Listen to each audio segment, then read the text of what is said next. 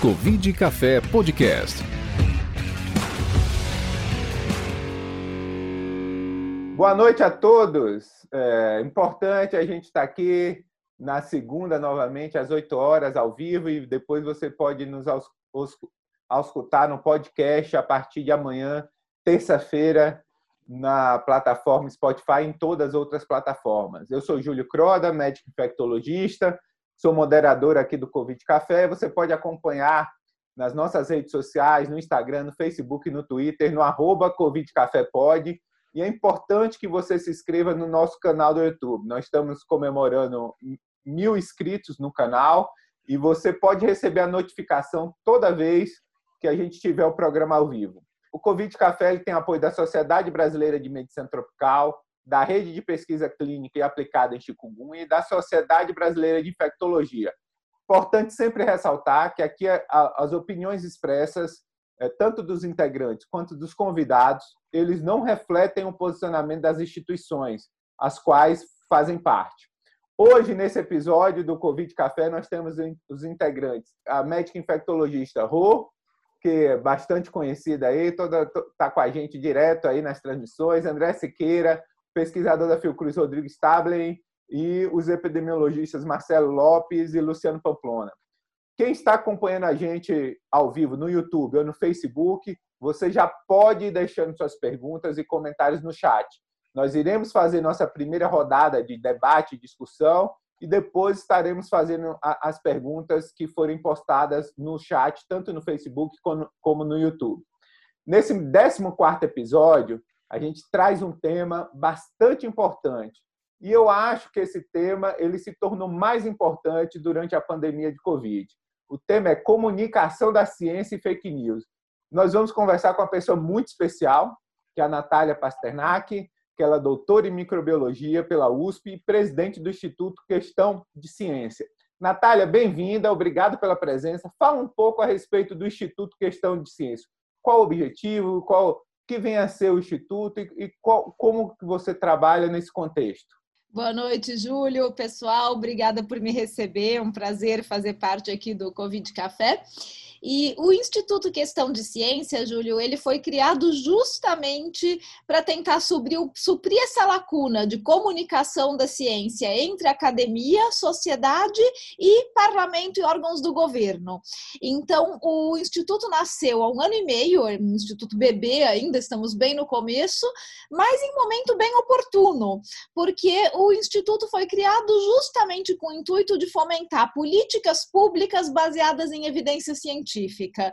E durante a pandemia da Covid-19, nada poderia deixar mais evidente a necessidade de uma instituição que prezasse por políticas públicas baseadas em evidência, já que nós estamos vendo tantas políticas públicas baseadas em achismo e ideologia durante a pandemia.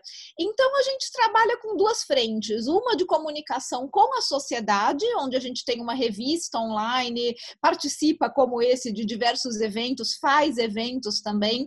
Então, a nossa revista vocês podem achar facilmente, é Revista Questão de Ciência, é só dar um Google que ela aparece. E a gente faz também semanalmente, durante agora a pandemia, o Diário da Peste, com o professor Maurício Nogueira, da FAMERP.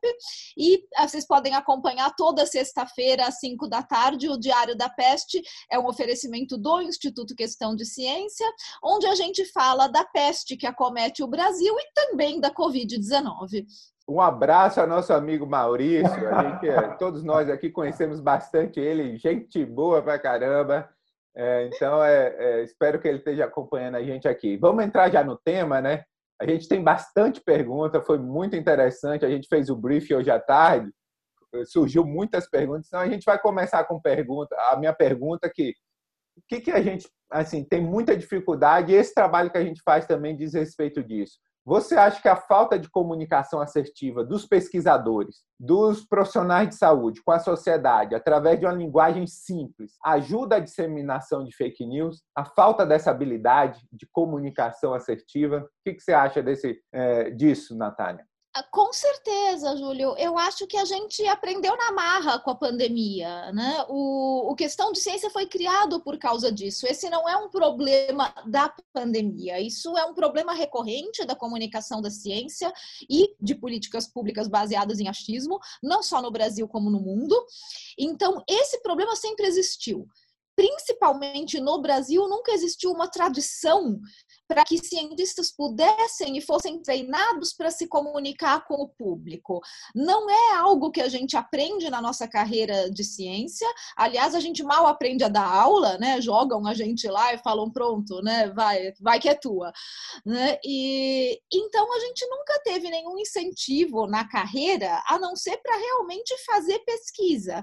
E mesmo dentro de fazer pesquisa, eu acho que é bastante questionável se a gente é treinado para publicar ou para realmente fazer pesquisa que retorne para a sociedade. Mas essa é uma discussão que a gente pode deixar para um outro dia. De qualquer maneira, a gente não é treinado para se comunicar com a sociedade. E se comunicar quer dizer simplesmente ser capaz de defender a ciência como cientista. Não é se comunicar para virar youtuber, para virar jornalista. Não, para isso tem outros profissionais que fazem. Mas que a gente saiba, como cientista, se posicionar, saber falar com a imprensa, saber falar com políticos, saber falar com empresas, com indústria. Não existe nenhuma preparação para isso. E isso se tornou evidente agora na pandemia, quando a gente tenta loucamente cumprir esse papel sem nunca ter sido preparado para isso. Exatamente. Eu acho que a Rô tem uma pergunta para você agora. Doutora, como grande fã e a senhora como grande cientista também, ah, uma pergunta, na sua opinião, atualmente, a mídia no contexto da ciência, que agora tem tanta revista, tantos artigos que saem, a mídia mais ajuda ou mais atrapalha? Agora eu acho que ajuda, e muito. Eu acho que a mídia tem feito um trabalho excelente na cobertura de ciência da pandemia. Claro que tem falhas, né? Se a gente pegar coisas pontuais, a gente vai ver que também saiu, saiu bastante besteira. Mas, no geral, a mídia, a mídia tradicional tem feito um trabalho muito cuidadoso de realmente procurar os cientistas, procurar as fontes, dar espaço para os cientistas, buscar a informação correta, buscar se informar nos sites internacionais que estão estão dando as diretrizes mundiais. Então, o que, que a OMS falou, o que, que o CDC nos Estados Unidos falou, que também pode servir de exemplo. Eu acho que, no geral, a mídia tem feito um papel muito bom, mas eu acho que isso mudou durante a pandemia, porque não era como a mídia retratava a ciência antes. E uma coisa que eu acho que a mídia ainda não entendeu, mas que não, não, não quero fazer nenhum julgamento moral, eu acho que é algo que nós cientistas precisamos interagir mais com a mídia para explicar. É que a ciência não tem dois lados. E a mídia está muito acostumada a cobrir política, economia, que são coisas onde você realmente consegue mostrar opiniões diferentes. E quando você vai cobrir ciência, você não pode mostrar dois lados. Não tem o lado do astrônomo e o lado do terraplanista para decidir qual que é o formato da Terra. E esse é um exemplo muito óbvio, mas quando a gente traz para a área de medicamentos, por exemplo, daí já não fica tão óbvio. Então, eu acho que aí é que entra o papel do cientista, da gente poder cumprir esse papel, de, de conseguir aconselhar os jornalistas como fazer. Eu tenho que ouvir os dois lados, eu tenho que ouvir o, o cara que defende o uso da cloroquina, mesmo que isso não tenha embasamento científico, porque eu tenho que ouvir um cientista de cada lado, porque tudo é uma questão de opinião, em ciência não. Boa essa, essa sua fala, Natália. Acho que tem muito a ver com o que a gente tem tentado, que a gente percebe. Né? O Luciano sempre fala: olha, a gente é pesquisador, a gente não é comunicador como uma questão. A gente não consegue, não, não é muito bom em fazer isso. Acho que essa que é, depois o Luciano pode falar. Mas é uma habilidade que talvez a gente tenha que se desenvolver e no momento é um momento difícil para a gente porque tem tem tido uma atenção muito grande às pesquisas, até uma busca muito ávida, né, por novos novos achados de tratamento, vacina, entendimento da Covid, porque é uma pandemia sem precedentes, e tem também um lado é, obscuro que é de muitos ataques aos cientistas. Né? Você estava até com o nosso, nosso amigo e colega Marcos Lacerda e, e o grupo de Manaus, né? a gente sofreu bastante com, com alguns ataques, né? Então tem tido essa, essas do, esses dois pontos e, e como é que você vê em termos de oportunidade, né? Então já se discutia muito a comunicação da ciência para o público em geral, né? E até como uma forma de, de dar uma resposta à sociedade, por que, que é importante a ciência? E acho que esse tipo de estudo, você está bastante evidente, fortalece essa necessidade cada vez mais de ver pessoas fazendo isso, né? Eu acho que o que mudou, André, é que antes a gente tinha, a gente sempre teve iniciativas de divulgação da ciência no Brasil, mas elas sempre foram iniciativas de divulgar a beleza da ciência, atrair os jovens para a ciência, para carreiras científicas, mostrar o encantamento pela ciência, o que é super necessário e fantástico, mas não é só isso. É, a criação do meu instituto foi justamente por causa disso, porque não tinha ninguém mostrando a parte mais chata mesmo, de mostrar o que, que é ciência e o que não é ciência, e como que a ciência vai impactar decisões do dia a dia, que são decisões que dependem de como a gente compreende a ciência e não do quanto a gente se encanta com ela. O quanto a gente se encanta com, o, com a foto do buraco negro negro, por exemplo, não vai fazer a gente decidir, embasado em ciência, se vai ou não vai vacinar nossos filhos. Então, são, são coisas muito diferentes. A pessoa é perfeitamente capaz de se encantar com ciência, mas na hora de tomar uma decisão, pela falta de compreensão de como são os processos da ciência, de como é o método da ciência, ela faz escolhas erradas, mesmo ela achando que ciência é super legal. Então, eu acho que o que a pandemia trouxe de diferente foi escancarar essa necessidade de compreensão da ciência, de compreensão do método científico, dos processos da ciência, de como que a gente sabe que esse medicamento funciona, como que é o processo de obtenção de uma vacina. E, e daí, por falta dessa compreensão, é que surgem essas polarizações políticas e ideológicas que levaram à perseguição de cientistas, inclusive dos, dos nossos colegas de Manaus. Porque tudo tudo isso acaba sendo fruto de uma falta de compreensão de que o trabalho, por exemplo, que o grupo de Manaus fez era simplesmente um trabalho de investigar se um medicamento funciona ou não, e a falta da, da, do entendimento do que, que eles estavam fazendo, junto com a polarização política que a gente vive, e, e essa polarização aí, muito impulsionada pelo gabinete do ódio que vem do governo federal, levou a essa loucura coletiva que a gente está vivendo hoje, onde as pessoas acham que é possível que um cientista seja contra ou a favor de um medicamento ou que esteja torcendo pelo vírus e, saber que é. tipo de loucura que a gente está vivendo. Só te interrompendo, Natália, assim, desculpa. O Marcos Lacerda foi vítima, né? Hoje nós temos Felipe Neto, né? Essa semana é o Felipe Neto, então o pessoal da área de saúde está fora disso. Mas você já foi vítima de injúrias na rede, desse movimento orquestrado do gabinete de ódio, você propriamente dito? Nada sério como Marcos. Assim, não, seria, seria leviano até eu falar que eu sofri algum tipo de ataque perto dos ataques sérios e, e, e, difíceis que ele e a família dele foram submetidos de ter que andar com escolta policial, ameaça de morte. O que, que eu recebo? Eu recebo xingamento no Twitter. Sabe, minha mãe deve ser uma das pessoas mais lembradas do Brasil hoje em dia. É, mas, assim, na, na, nada que realmente realmente atrapalha a minha vida. E, e, e, eu sempre falo que assim, quem trabalha com comunicação de ciência, quem põe a cara na TV todo dia, se não souber lidar com xingamento no Twitter, muda de profissão, sabe? Porque faz parte, sabe? Isso é o de menos. Não, eu, eu, eu nunca sofri nenhum ataque realmente sério à minha vida ou à minha família, como aconteceu com o Marcos. Boa noite, Natália, né? Muito bom lhe ver aqui. Isso, é, isso foi aguardado por muito tempo, esse momento, a gente poder discutir isso, porque é um assunto que é muito importante para a gente hoje. Queria fazer uma pergunta um pouco mais técnica, mas a gente consegue explicar isso em linguagem fácil. De uns tempos para cá, a gente tem visto com muita força a história dos pré-prints. Para quem não é da área da, da academia, o pré-print é eu submeter um artigo à revista científica e antes desse artigo científico ser avaliado pelos pares, ele se tornar público. Então, eu estou colocando a minha marca ali, digo, ele é meu, ele é garantido que ele é meu, mas ele vai ser avaliado. Mas isso já toma uma repercussão E a impressão que eu tenho hoje, quando o pré-print começou há uns anos, isso foi muito importante para o descobrimento.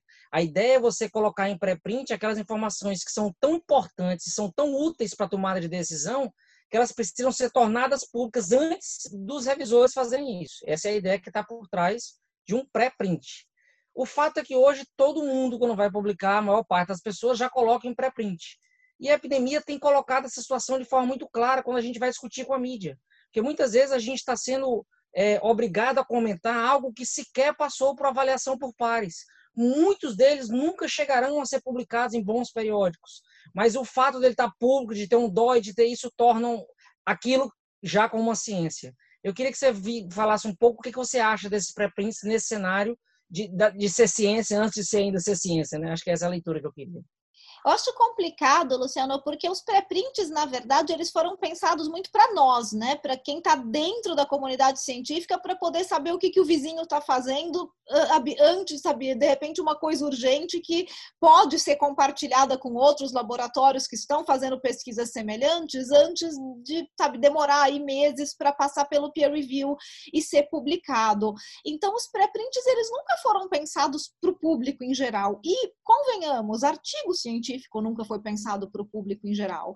Então, o que está acontecendo agora é que as pessoas estão querendo ler não só pré-prints, como artigos científicos e compreender aquilo de uma maneira que nunca foi pensado para elas. E, e, e, até acompanhar passos, né, etapas de trabalhos que também nunca foram antes divididas com o público. Que outra vacina que a gente ficou dividindo com a população fase 1 e 2 publicação de fase 1 e 2. Gente, nunca, isso nunca aconteceu. E, e, daí, por um lado, é legal, as pessoas estão interessadas em acompanhar, porque, poxa, é vacina, todo mundo quer saber o que está acontecendo. Por outro lado, é uma loucura, porque você tem que ficar explicando toda hora o que, que é fase 1, o que, que é fase 2. Gente, não, não significa nada. Não, não, não funcionou, nada funcionou, ainda não foi para fase 3. Sabe? A, a gente repete isso o tempo todo. Olha, fase 1 é só para ver se é tóxico. É só isso que a gente sabe. A gente só sabe até agora que não vai matar ninguém. Então, eu acho que a gente se perdeu um pouco nisso. Agora, não tem volta. Principalmente durante a pandemia, Uh, esses pré-prints e essas publicações que não foram pensadas para um público não especialista, elas estão lá, elas vão ser lidas por um público não especialista. Então a gente vai ter que fazer esse papel. Você acha que isso vai ficar para o futuro ou é questão só de momento do Covid? Você acha que do público geral a sociedade vai se interessar mais por, por ciência ou é temporário por conta Eu... da necessidade da pandemia? Eu acho que vai se interessar mais por ciência, mas eu acho que essa loucura de ficar acompanhando pré-prints e papers, não. Eu acho que isso é temporário. Isso realmente depois o pessoal sossega né, e vai voltando a um ritmo mais normal. Mas eu acho que sim, acho que daqui por diante a ciência vai ficar mais em pauta, ela vai ficar mais na mídia, porque finalmente as pessoas perceberam como a ciência faz parte do dia a dia. A ciência sempre fez parte, mas de repente isso ficou óbvio para a sociedade, que a gente, a gente vive numa sociedade que depende de ciência. Então, eu espero que continue, né? Mas vamos ver se o pessoal vai perder o interesse. Não, por causa do, do pré-print, acho que é algo que tem, tem movimentado muito. A questão da ivermectina surge também dessa incompreensão das fases, né, em várias questões, mas o próprio processo de publicação, né, complica muito. E esse, só queria sua opinião, que você é muito ativa nas redes e com a, com a mídia também, sobre o, o problema dos artigos da, de cloroquina e do é, retratados pelo pelo Lancet, pelo New England, né, que dá uma incompreensão do processo e que jogaram muito contra o processo científico também, né? Desculpa, só complementando a pergunta do André também, eu acho que isso não é só na sociedade como um todo, eu acho que inclusive entre os médicos. Né? Quantas vezes uma coisa que está no pré-print, que ainda não foi revisado, e os médicos baseiam aquilo para tomar conduta na prática. Então, qual a sua opinião sobre isso também? Eu acho que a gente tem as duas coisas, né? O, os médicos, em, no geral, claro que não, não, não dá para pegar médicos específicos, né? Quanto, quantos de vocês são médicos? Mas, todos? Só eu que não sou? Biólogo, opa, beleza, eu também.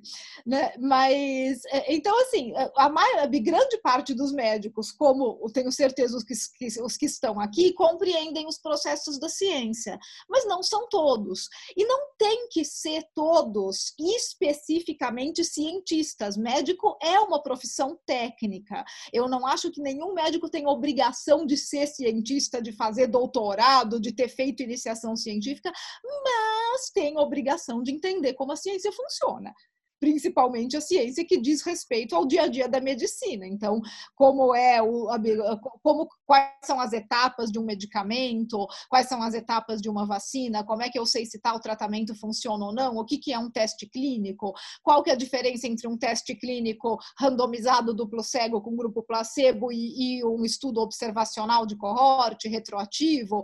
Então, isso é o mínimo que um médico tem que saber. E o que a gente viu durante a pandemia é que grande parte dos médicos brasileiros não está preparado para entender essas distinções. Então, muitos médicos olharam os estudos observacionais de cloroquina e falaram: nossa, olha aqui, mas esse estudo mostra que funciona. e, e, e pior, eles olham e falam: não, mas olha, mas tem 80 estudos observacionais que mostram que funciona e só tem 13 RCTs que dizem que não. Então eu prefiro esses 80. Aí você fala: oi, não, não é uma questão de quantidade, é uma questão de qualidade do tipo de evidência. Mas, mas são argumentos que, que, que estão correndo por aí que fazem a gente ficar um pouco assustado, né, de ver que as escolas de medicina não estão preparando adequadamente os seus seus profissionais. Né? E, e, eu acho que a história do pré-print é a mesma coisa, né? Sabe, se nem a população consegue entender o que está acontecendo, tem muito médico que também não né, vê um pré-print e também não entende quais são os processos de publicação, né? E por que, que aquilo ainda não é um material confiável. E, e daí eu realmente eu, eu acho que é, é um problema do ensino de medicina que precisa ser um pouco mais racional.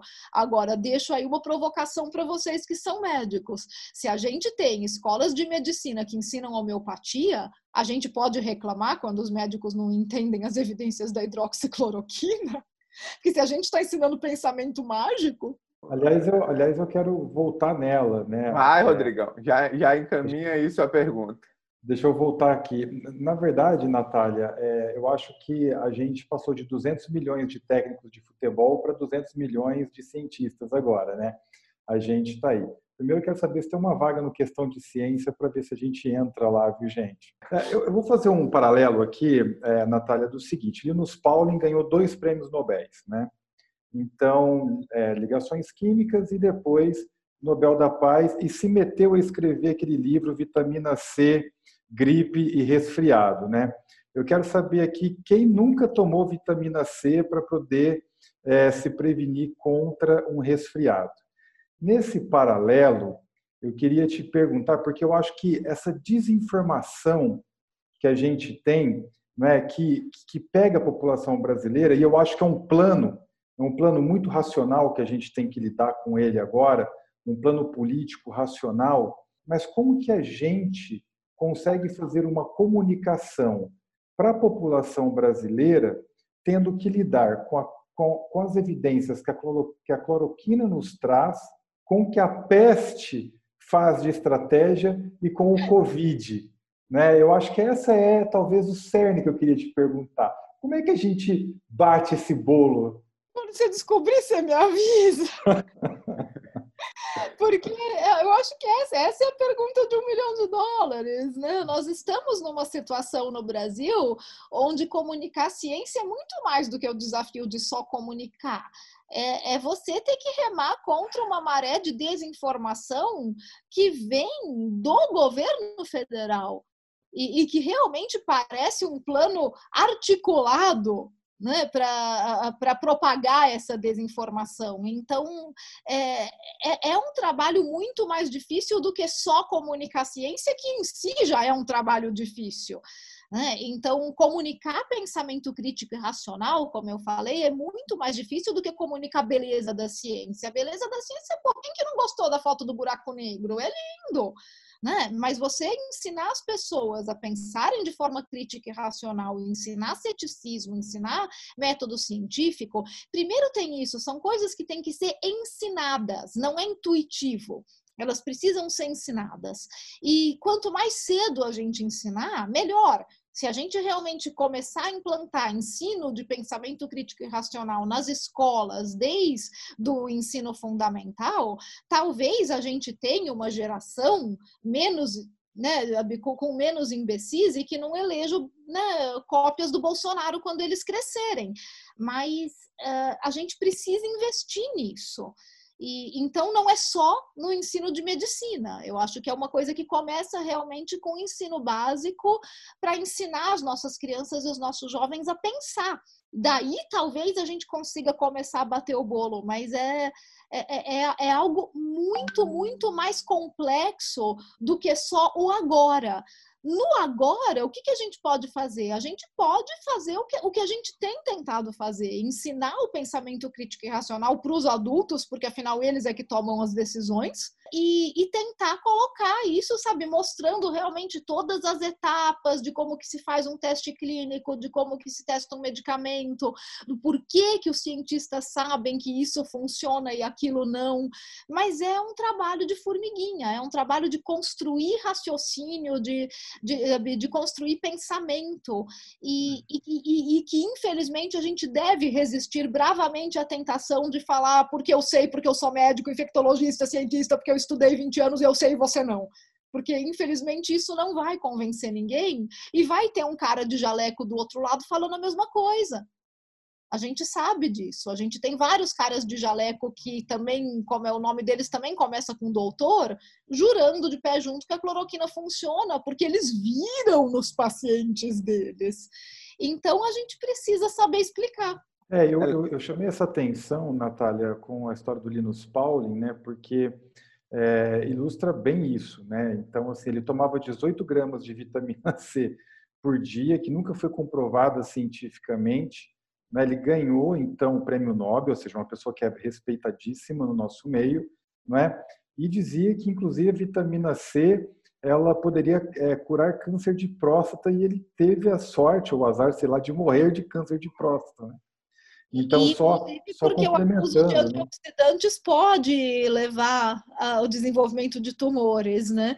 Então foi, foi muito triste mesmo. E não é o único prêmio Nobel que, que fala, né, que, que deu uma pirada e falou besteira. A gente tem o Luc Montagnier também, que é um dos maiores defensores hoje da homeopatia. É isso. É. Inclusive de memória da água por telefone. Então, assim, prêmio, prêmio Nobel às vezes pira.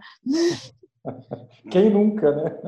Vamos lá, vamos lá. Marcelo, ó, só para falar assim, o fundo do Marcelo está sendo elogiado aqui pela Camila Linhares, falando que o doutor Marcelo está no estúdio.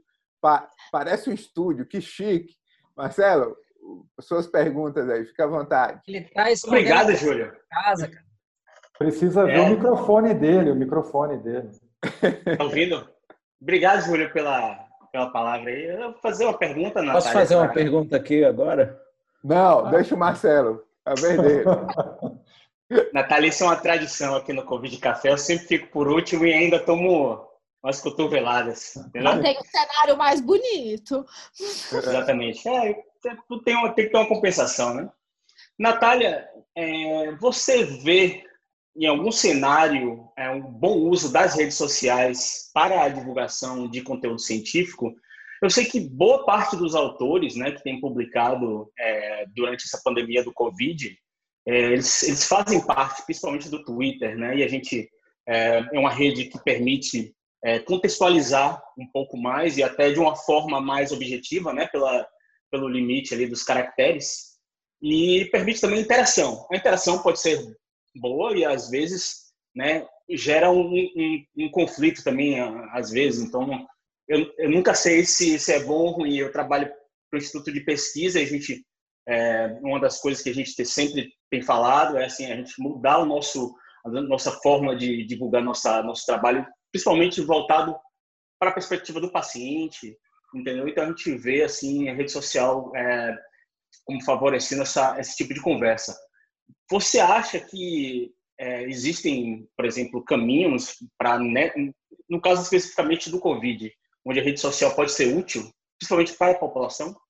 Eu acho que ela é útil e eu acho que ela também é inevitável. A gente tem que estar nas redes sociais. Se a gente não estiver, esse espaço vai ser ocupado de alguma maneira. Então, é, é bom que pessoas, que pessoas sérias ocupem as redes sociais também né? Uh, mas é difícil. Eu acho que a gente tem que uh, resistir bravamente à tentação de se envolver em treta em rede social, sabe? A rede social existe para a gente realmente passar a mensagem. Então, no, no Instituto, no Questão de Ciência, a gente tem Facebook, Instagram, Twitter e tudo que a gente publica, a gente repassa em todas as redes sociais. Mas a gente resiste bravamente, nem sempre consegue, né? Mas a gente gente tenta né, não se envolver em discussões nessas redes sociais, porque não adianta, elas, elas sempre descambam pro, pro ódio, para xingamento, aí chega uma hora que você tem que ficar bloqueando um monte de gente que te xingou, porque daí a pessoa se empolga, daí ela te manda 20 mensagens xingando, então quem quer realmente ler a notícia nem acha mais. Né? E, e, tem, e tem um problema muito sério, e por isso que a gente fala resista à tentação, não responda, porque as pessoas realmente elas usam muito a rede social, acho que para descarregar suas próprias frustrações. Então, coisas que jamais aconteceriam numa conversa de bar, elas acontecem nas redes sociais que você fala, gente, mas o que, que, que, é isso? Por que, que essa pessoa tá, tá puta comigo? Eu não falei nada. Né? Vou te dar um exemplo do que aconteceu ontem, foi muito engraçado. Um amigo, né, estavam discutindo a questão de abertura ou não abertura de escolas. E daí alguém me marcou no Twitter e porque algum, alguma outra pessoa tinha falado, tinha dado um exemplo de um summer camp americano que as crianças então tinham ido para um acampamento e tinha um aumento no número de casos de Covid. Mas era um acampamento, crianças dormindo juntas, sem uso de máscara, sem o menor cuidado. E daí alguém me marcou lá e falou assim, ela e falou, poxa, mas também eles fizeram tudo errado, né? E, pô, Natália, existem casos de sucesso de abertura de escola? Né? E daí eu falei, eu respondi, olha o que eu respondi. Eu falei, existem sim. É preciso tomar cuidado com essas comparações, porque eles estavam comparando um summer camp com reabertura de escola, que são coisas diferentes. Essa foi minha frase. Comentário logo embaixo do meu.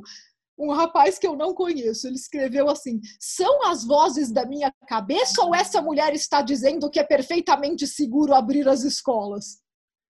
Eu quase respondi para ele, cara, são, são as vozes da sua cabeça. Mas é muita agressividade, né, nesse tipo de discussão, muito polarizada a discussão. Não leva né? nada. Sabe, o que você é. tem que fazer realmente nas redes sociais é postar e sair correndo, sabe? É. Porque não, não adianta você querer explicar. Então, Ou ter você... muita paciência para responder de maneira educada a cada um, né? Também tem que ter, às vezes. Mas, olha, Júlia, mas eu já tentei isso também e nem sempre adianta. Às vezes Não, você né? sabe, você fala, então, meu amigo, foi isso que eu quis dizer, assim, assado. Por que a senhora é isso, aquilo? Não, então, mas olha, eu quis dizer nem sempre funciona. É. Às vezes dá certo. Eu acho que o problema é que a gente daí perde muito tempo com uma falsa sensação de relevância, né? Porque as redes sociais elas são bolhas.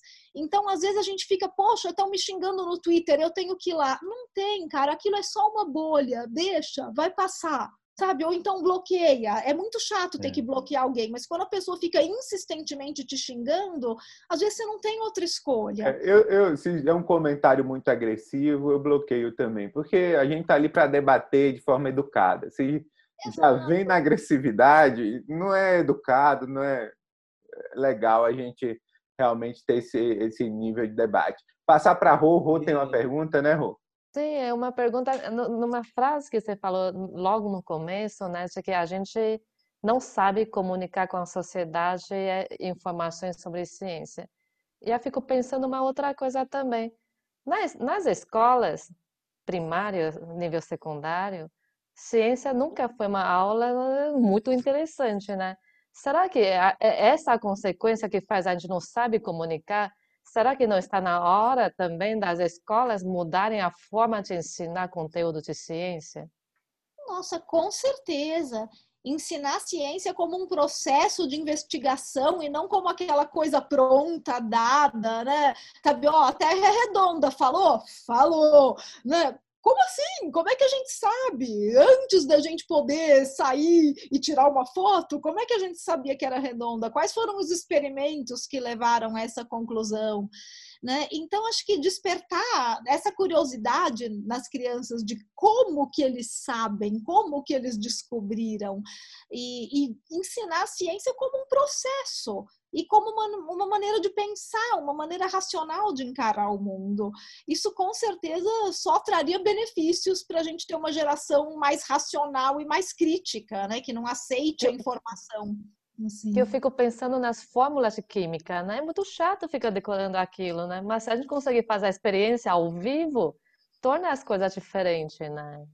Não, e principalmente entender para que, que aquela fórmula serve, né? Como é que eu vou usar, como é que chegaram nela, por que, que chegaram nela. Né? Com certeza. Eu acho que isso é algo que está lentamente mudando. Eu tenho conversado muito com professores de ensino fundamental e médio. Eu acho que esse movimento existe, mas até ele ser implantado, ainda mais num país que não está nem aí para educação, né? Aí são outros 500. Marcelo, sua última pergunta antes da gente passar para a pergunta dos internautas aqui. Natália, é, na sua fala anterior, você elogiou o papel é, dos jornais em geral. Eu, no começo, eu tive algumas críticas, principalmente a forma como eram interpretados os dados. É, inclusive, o, ombudsman da, da Folha ele, publicou isso daí, fazendo uma autocrítica né, da forma como foram reportados. E aí você citou é, o papel de cientistas nessas matérias. Você acha assim que matérias onde, principalmente onde há interpretação de dados, é, você acha que 100% delas tem que ter uma assinatura de um epidemiologista ou, ou no mínimo de um, de um cientista antes de, de, liberar e que se não tiver isso a gente talvez nem, nem dê tanta bola para tal? Sei, Marcelo, eu acho que daí depende muito da qualidade realmente do jornalista. Tem jornalistas científicos que são excelentes, eles não precisam de nenhum de nós para fazer uma boa reportagem. Né? E, e tem o que, o que eu acho que aconteceu durante a pandemia é que muito jornalista foi jogado né, para cobrir a pandemia, jornalistas que estavam acostumados a cobrir economia, política, cidades, eles eram de outra área. E, e eu atendi muitos assim, e muitos que falaram, professora, nossa, eu, eu, eu não sou de ciência, eu, mas eu tenho que fazer essa matéria, a senhora me ajuda. Né? E, e daí que eu acho que é o nosso papel, porque realmente não tem jornalista de ciência suficiente no mercado para fazer a cobertura da pandemia. E pior, antes da pandemia, a gente estava vendo uma crise muito forte no jornalismo como um todo, mas principalmente no jornalismo de ciência. Vários jornalistas de ciência tinham sido demitidos das grandes redações porque eles ganhavam muito e valia muito mais a pena demitir os caras e contratar um cara mais novo que não sabe muita coisa ainda, mas que vai ganhar menos. Então, teve essa crise muito séria no jornalismo como um todo, e daí de repente veio a pandemia. Então as redações elas estavam órfãs. É, a gente eu conheço vários jornalistas de ciência, inclusive um que mora comigo, né, que de alguns assuntos ele sabe muito mais do que eu. E ele é perfeitamente capaz de escrever uma reportagem sobre epidemiologia, de repente, sem falar com nenhum epidemiologista. Agora, para minha revista, para a questão de ciência, ele escreve. Para um grande jornal, o grande jornal vai exigir que ele entreviste alguém, que tenha aspas na boca de alguém, porque sabe, tem que ele tem que ter alguém como fonte. Né? Então, eu acho que é nesse momento que a gente tem que estar sempre disponível, seja para dar as aspas que o cara precisa, ou para realmente explicar o processo para ele de uma maneira que ele consiga fazer uma boa reportagem, porque agora eles estão precisando muito da nossa ajuda. Vamos lá para a pergunta aqui dos internautas. Acho que o Vitor Reis é um fã seu. Vitor Reis. Ele primeiro elogiou você bastante, né? Falou que toda hora está te vendo no jornal, como que você consegue estar em tantos locais ao mesmo tempo. É, ele tem duas perguntas mais é, importantes aqui que eu selecionei. Um, você acha que depois é, de todo esse debate de ciência, o Brasil vai investir mais em ciência a partir desse momento? Part... será que isso vai ser um legado do Covid, um investimento maior em ciência? E a outra pergunta é como que as pessoas normais podem ajudar o Instituto Questão de Ciência? Olha, a primeira pergunta, Vitor, eu gostaria que sim, gostaria muito que sim, que a Covid pelo menos servisse de lição para que a gente recupere o investimento nacional em ciência, para que a gente perceba que esse investimento ele tem que ser consistente, ele tem que ser contínuo e principalmente perceba que a ciência brasileira está morrendo por falta de investimento. A ciência brasileira vai acabar se esses cortes continuarem e continuarem de maneira tão agressiva, mas no presente governo eu não estou nem um pouco otimista. Então, eu acho que esse é um legado para a sociedade. Eu espero que esse legado sirva para a sociedade exigir isso dos próximos, dos, dos, próximos governos, que aprenda a exigir isso dos representantes eleitos, que cobre isso em campanha, Tipo, você vai, na sua campanha lá, ah, você vai investir quanto em ciência, quanto em saúde, qual que é o seu plano de investimento em ciência, sabe? Quanto por cento do PIB você pretende direcionar para a ciência? Então, eu espero que isso seja um legado para que a sociedade aprenda a exigir o investimento em ciência da mesma maneira que exige em educação e saúde para isso talvez sirva, mas que, que isso reflita diretamente nesse governo, eu duvido, porque esse é um governo surdo e burro. Então, eu acho que pra, nesse caso não vai fazer diferença em relação a pessoas normais ajudando o Instituto Questão de Ciência, eu gostei do jeito como você formulou, mas no, aqui no Instituto de, Ciência, de, Questão de Ciência eu acho que a gente também é normal, tá? Só, só acho, eu não garanto, mas eu acho que assim, uh, compartilhando o nosso conteúdo, eu, eu percebo muita gente que fala: nossa, que trabalho fantástico que vocês fazem, que legal, eu sou super fã, mas eu não vejo a pessoa indo lá e realmente compartilhando esse conteúdo. Não é só dar um like, não é só ir lá no, sabe, compartilhar no Instagram, não, é manda, manda nos grupos de família e manda com comentário, fala: olha, você está com dúvida ainda sobre vacinas? Esse artigo do Questão de Ciência é legal, eles explicam direitinho, eles explicam numa linguagem acessível possível. E então assim participa dos nossos eventos, assiste o Diário da Peste, uh, sabe eu acho que esse tipo de interação e de engajamento é o que o questão de ciência mais precisa. A gente precisa conseguir furar a bolha.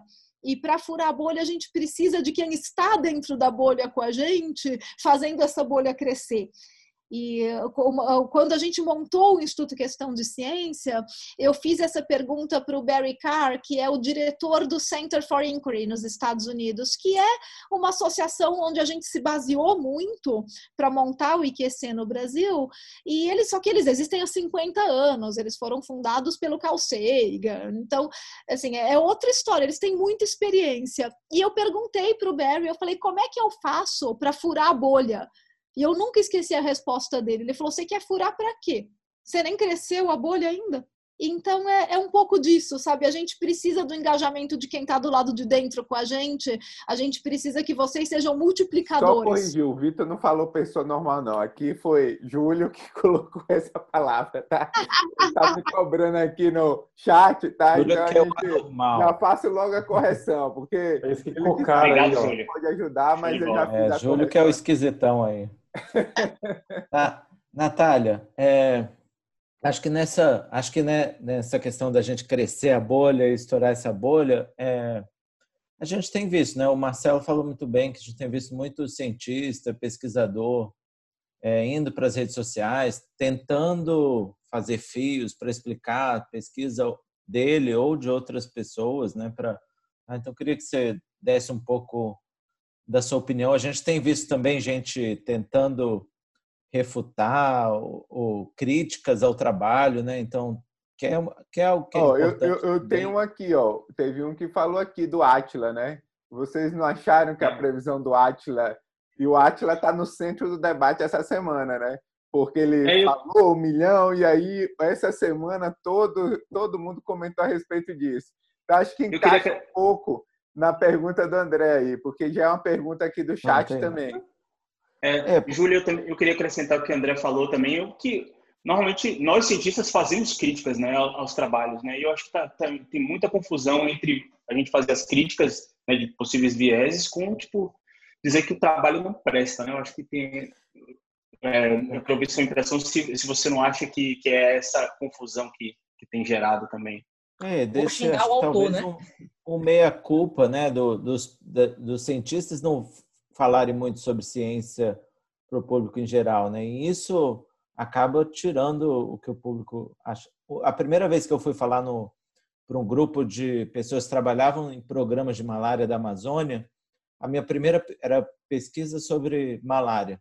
Perguntei, alguém aqui acha que a pesquisa em malária teve algum efeito no trabalho que faz?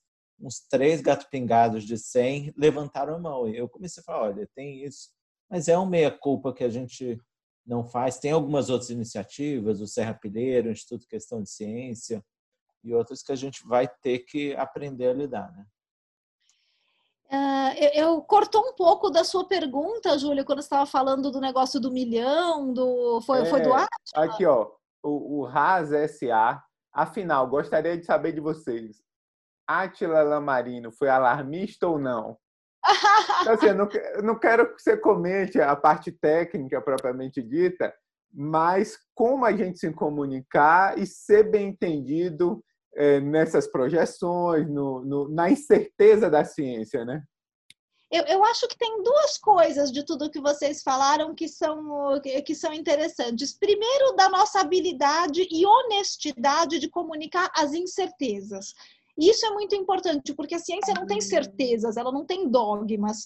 Então, a primeira coisa que a gente precisa comunicar, e isso é muito difícil porque as pessoas querem certezas. As pessoas querem, elas se sentem mais seguras com certezas. E muitas vezes elas querem que as certezas partam de nós. Então a gente é frustrante às vezes a gente explicar que a gente não tem essa certeza, que a gente trabalha com evidências, com as melhores evidências possíveis naquele momento, com as melhores ferramentas que a gente tem na mão. E que isso pode mudar, porque novas evidências podem surgir, as ferramentas podem melhorar. Então acho que esse, esse é o primeiro desafio da gente ser extremamente honesto em comunicar as incertezas. Agora, o que eu acredito e tenho feito esse trabalho é que é perfeitamente possível fazer isso. E que é muito mais autêntico e funciona muito melhor quando você realmente comunica essas incertezas, quando você se coloca como cientista e fala: olha, infelizmente tem coisas que a gente ainda não sabe, e, e, durante a pandemia, as coisas que a gente não sabe são muitas, porque a gente está trabalhando com uma situação nova, com um vírus novo. E daí tem outra coisa que vocês comentaram, que é o jeito como a gente se critica, como a ciência avança, porque a ciência avança com a crítica dos pares. E, e, e, muita gente que está de fora não entende isso e, e, encara isso como se fosse uma briga entre cientistas. Para nós, ter o nosso trabalho avaliado e criticado pelos pares é normal, é uma honra, é legal, a gente vai fazer o nosso trabalho melhorar. Mas isso não é muito. Se a gente não explica esse processo, isso é muito mal compreendido pelo público. E, e, daí acaba, as pessoas acabam defendendo alguém que não precisa nem ser defendido. Né? E, então, toda a história do Attila, ah, ele errou, ele acertou, gente, isso, isso absolutamente não vem ao caso. É um modelo matemático. Modelos matemáticos não são bolas de cristal. Eles servem para a gente fazer uh, avaliações da situação, para a gente avaliar Uh, para a gente avaliar hipóteses, para a gente avaliar tendências, não para a gente prever o futuro. A ciência não faz isso. E, e então, uh, para quem está dentro da ciência, não, a gente não está preocupado com um milhão, a gente está preocupado com 100 mil que morreram e como a gente podia ter evitado isso se a gente tivesse feito uma quarentena mais efetiva. Eu, eu, lembro, eu, eu, tenho uma história muito engraçada sobre as críticas da ciência, que foi quando minha mãe defendeu a livre docência dela. Então, minha mãe defendeu a livre docência, minha avó que tinha 80 anos na época, quis assistir. E a minha avó não era uma pessoa acadêmica, mas a minha avó achou que, se a minha mãe ia defender a livre docência, ela tinha que assistir. E ela sentou lá do meu lado e ficou escutando, e uma hora ela me cutucou e falou assim: por que, que eles perguntam tanto? Não confiam na palavra dela?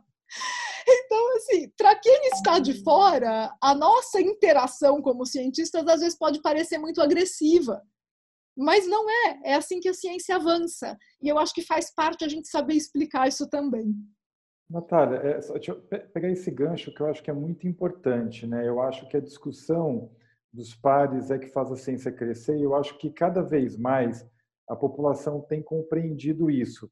Mas também não faz parte da estratégia né, da peste de tentar mostrar que um está certo e o outro está errado, porque no meio político não é a bala de prata que serve. Como é que a gente combate isso? Eu, eu, eu acho que é justamente esse o desafio. E, e, acho que esse é o desafio que pega o pessoal da mídia também, porque a gente volta para o começo da nossa conversa, que ciência não é a mesma coisa que política. Em ciência a gente não tem opinião, a gente está fazendo uma investigação dos fatos. E para chegar o mais próximo possível da verdade, porque a gente não chega numa verdade absoluta, a gente vai usar as melhores ferramentas que a gente tem na mão naquele determinado momento histórico. E a gente vai chegar o mais próximo possível possível dos fatos. Mas a gente não tem dois lados, a gente não tem opiniões. Então, a gente não tem o que discutir nesse sentido, a gente tem o que discutir juntos para chegar num resultado. A gente pode discordar, a gente pode examinar evidências, a gente pode interpretar essas evidências de maneira diferente, mas quando a gente tem uma posição onde você diz, ah, isso aí é muito controverso, tem médico que acha que a cloroquina funciona e tem médico que acha que não. Não, isso está errado. Essa controvérsia não existe em ciência. Em ciência existem evidências. E é isso que a gente vai lidar. Então, essa é a mensagem que a gente tem que tentar passar. E é um desafio, porque em todas as outras áreas que permeiam a mídia, a gente tem opiniões e a gente tem que lidar com essas opiniões contrárias. Né? É, vamos ali para a pergunta aqui dos, dos internautas. Tem o professor James Venturini aqui da UFMS, ele segue a gente, assiste nosso Covid Café quase todas as segundas. Ele, ele pergunta assim: né? A gente já tem dificuldade em convencer os pares, né? Principalmente você citou esse exemplo dos médicos, né? É, cloroquina, doutor cloroquina, o que não é contra cloroquina, tudo mais. E como convencer os políticos? E, assim, do ponto de vista do que a ciência e o investimento que a ciência é, precisa, né? Além disso, a gente vê políticos tomando decisões sem nenhum critério técnico. Isso eu não estou falando a nível federal, mas também a nível local. Né? Em termos de distanciamento, flexibiliza quando a curva está explodindo de casa e de óbito. Como que a gente trabalha também o político para ele não pensar só na próxima eleição? Aí é uma questão cultural, né, Júlio? Eu acho que essa cultura do populismo no Brasil ela é muito forte e, e, infelizmente as pessoas que fazem carreira política elas estão acostumadas a conseguir voto na base do populismo. Por que, que a gente tem distribuição de kit Covid agora com, sabe, com esse monte de porcaria que a gente sabe que não serve para nada? Tem cloroquina, ivermectina, vitamina D. Pior, tem azitromicina, que é um antibiótico e está sendo distribuído aí sem prescrição médica. Daqui a pouco a gente vai ter caso de bactéria multiresistente. É, sabe, tá uma zona. Agora, por quê? Porque os políticos sabem que isso ganha voto, porque parece que eles estão cuidando da população, parece que eles estão fazendo alguma coisa efetiva. Isso é populismo. E isso é uma questão cultural no Brasil, não é uma questão médica, científica, técnica, é uma questão cultural que precisa mudar. E a gente precisa realmente investir em educação básica para que a próxima geração saiba votar, porque senão isso não vai mudar. E, Natália, e, Natália, eu acho que assim, é, só aproveitando, te... É, só, só, uma coisa, acho que você acabou de falar um ponto mais importante. Para a gente que está na ponta, está na assistência, às vezes os próprios colegas perguntam, mas o que, que vocês estão fazendo? A gente fala, nada diferente, habitual. E logo emenda a pergunta, então vocês não estão fazendo nada? E eles ah. falam, não, a gente está fazendo muito. A gente só não faz o que não tem comprovação, o que não tem evidência. Né? E eu acho que você fala um ponto muito importante numa, na, anteriormente sobre a, a, defasagem no ensino, não só na medicina, mas na área da saúde como um todo. Falta de ensino de medicina baseada em evidência. E as pessoas não sabem o que é medicina baseada em evidência.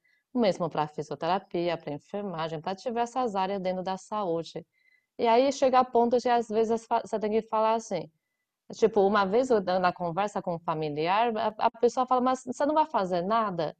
Aí ele fala, eu quero que você prescreva para mim, para o meu pai, hidroxicloroquina. Aí eu simplesmente perguntei, tá bom, me fala qual é o seu CRM, que eu ponho aqui que você está prescrevendo. E a pessoa fala, não, não sou médico. Então, então a gente está estudando, a gente está avaliando. E pior é quando os próprios médicos, né? A falta de, de ensino na graduação leva a isso, né? E a, a sensação de não estar fazendo nada. E o político que está lá está fazendo alguma coisa, né? Sim, é perfeito. Eu acho que é, é exatamente isso. E, e, e dizer para os médicos intensivistas que estão lá dando plantão, varando noite, cuidando de paciente, que eles não estão fazendo nada, é até um desrespeito, né? Com o, o comentário da Ana em relação a isso, né? A ciência está sendo colocada em xeque pelas redes das fake news, sob a alegação de que os pesquisadores são os novos inquisidores, utilizando e manipulando a ciência e a sociedade. Quer dizer, essa rede de fake news é bastante forte, né? E a é. gente, assim, como pesquisador, comunicador, tem bastante dificuldade para trabalhar com os argumentos simples que são colocados através dessas mensagens de WhatsApp, né? É. Mas é sempre mais, é, é, é sempre mais difícil desmentir né, do que falar uma mentira, né, Júlio? É muito fácil, sabe? Hidroxicloroquina cura Covid. É uma frase. E para você desmentir isso é um texto de mil palavras, né? Então é sempre mais complicado. E nesse, nessa mesma questão, a gente falou da questão do uso político, quer dizer, esse desvirtuamento político que tem, tem tido, né? Acho que, que do outro lado, né? Então, o processo da ciência ele é neutro, né? Um processo científico tá, tá é, tem o rigor científico que a gente faz. E o cientista gosta muito das vezes colocar como neutro, né? E a gente de fato é neutro no sentido que eu não tá, torcendo por um resultado ou por outro. A gente foca no processo.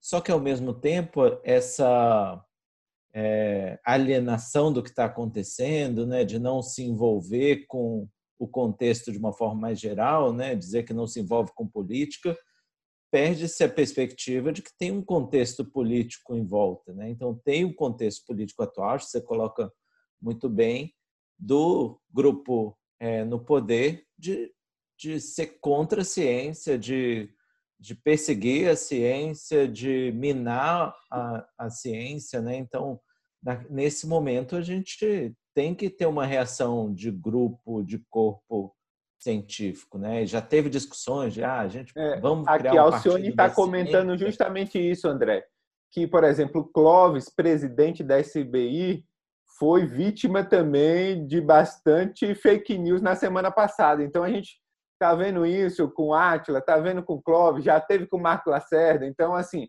essas pessoas que são mais ativas, né, na questão de comunicação, são bastante agredidas na rede. Por isso que eu fiz a pergunta para a Natália. Então, ela mas.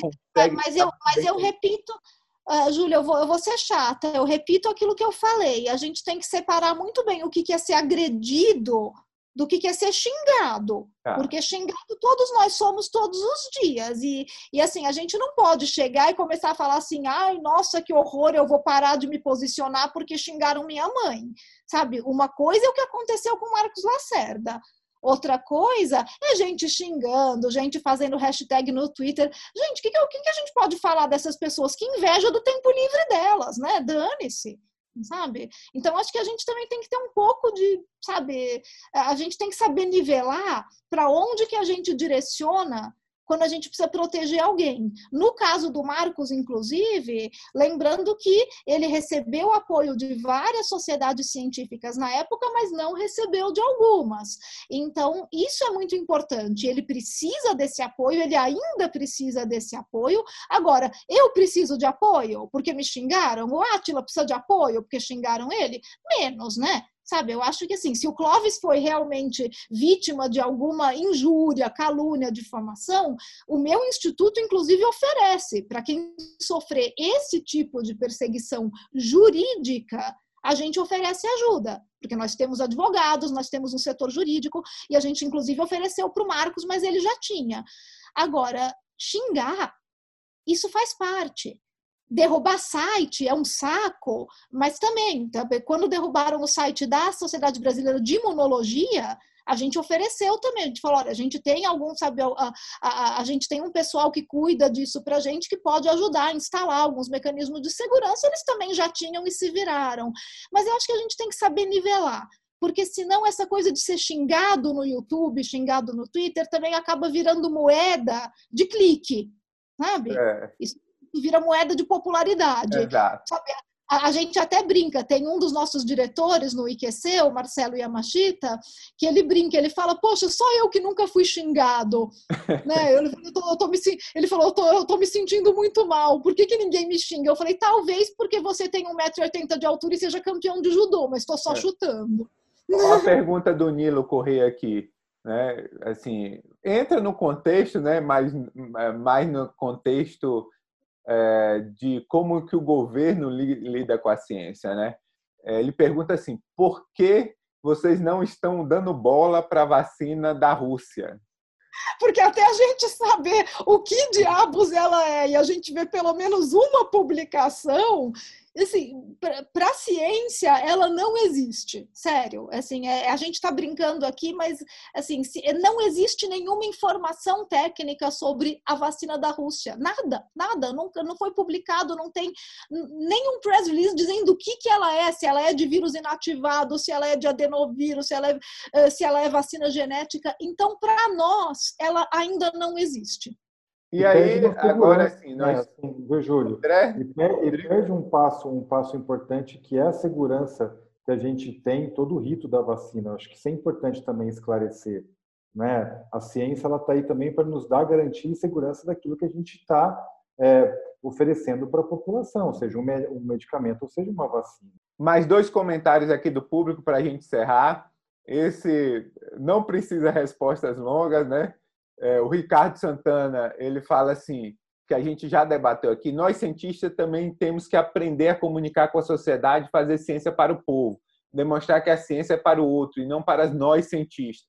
Então, ele fala um pouco desse ego, né, do cientista querer ser superior às outras pessoas.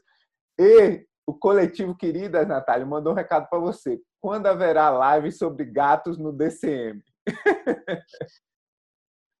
A história dos gatos no DCM é que uma vez eu fiz uma live lá e todo mundo tinha gato antes da gente entrar, e daí eu falei que a gente tinha que fazer um estudo clínico randomizado, duplo cego e com grupo placebo para saber se todo cientista tem gato. Se é uma condição para você ser cientista. Ó, já estou vendo aí um falando que não. Né? Mas sabe que isso, ó, Pode ser que você é simplesmente um ponto fora da curva. É. Né? Então a gente, tem, a, a, gente teria que fazer a curva e daí a gente vê os outliers. Tem gente que oh, tem um assim... smile, tem gente que tem um smile no fundo. a rua aí, ó. Então, gente, nós completamos uma hora, né? Temos que encerrar nosso Covid Café, a conversa estava boa. A gente encerra mais um episódio do Covid Café. A gente agradece muito a participação da Natália. Também agradecemos a nossa audiência, do pessoal do YouTube, do Facebook, dos que nos acompanharam ao vivo, que nos ouvem através do podcast, nos que, dos que deixaram sua pergunta. O novo, o novo episódio do podcast ele vai estar disponível a partir de amanhã às 19 horas e você pode estar acompanhando a gente nas redes sociais, no arroba. Você deixa seu comentário, sugestões de novos episódios, que a gente vai dar o feedback e tentar encaixar esse novo episódio é, na nossa programação. Natália, muito obrigado. Obrigado por ter vindo. Espero é, que você retorne em outros momentos para a gente ter outros bate-papos como esse. Suas últimas palavras aí. Eu que agradeço, Júlio, e todo o pessoal. Foi ótimo. Espero que a gente consiga, né, pelo menos trazer um pouco de ciência para a população e no espírito de tudo que a gente conversou aqui, que a gente consiga fazer essa, esse interesse pela ciência durar e se transformar em investimento e em conscientização da sociedade. Até mais a todos. Apoio Sociedade Brasileira de Medicina Tropical. Rede de Pesquisa Clínica e Aplicada em Chikungunya e Sociedade Brasileira de Infectologia.